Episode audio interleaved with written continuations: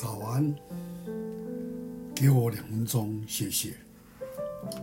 诗篇第四篇第七节，你使我心里快乐，胜过那丰收五谷新酒的人。在明尼苏达大学的荣誉教授大卫·里根，他创造了一个关于幸福的理论，称它为设定点。他说，在半年到一年时间里面，大多数多数的人都会从重大的事件，像失去所爱的人的悲伤，或搬进梦想家园的那兴奋喜乐当中，恢复常态。他称为这个原始的参考值为设定点。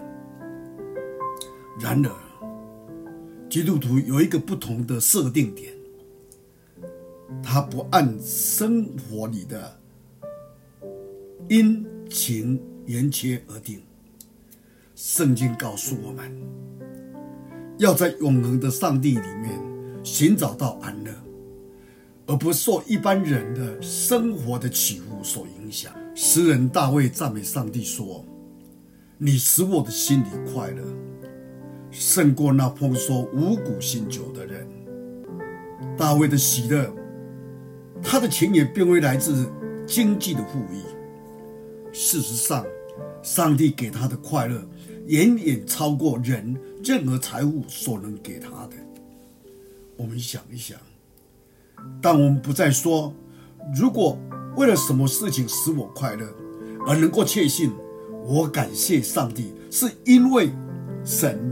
自己，我们就会体会到与诗人相同的经历。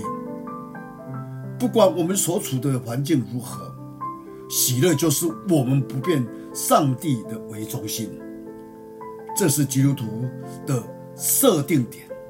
像在诗篇里面说：“除他以外，此刻无人能使我满足，再也无他名能使我。”带给我在耶稣基督里所寻找得到的爱、生命和恒久的喜乐，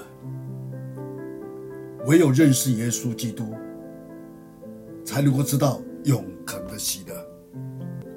愿神祝福我们，帮助我们，让我们清楚我们的设定点在哪里。天路上帝，我们感谢你。让我们再次回转归向你的时候，我们能够放弃了过去种种那些认为我们能够使我们喜乐的，而今天让我们因着认识你，让我们的设定点能够定住在永恒的上帝本身。那样的看法，让生活的起伏来决定我们的心情。求你帮助我们。让我们真的再一次真心的回转到你面前，寻找到那永恒喜乐为我们的设定点，在神你的身上。感谢你听我祷告，奉主耶稣基督的圣名，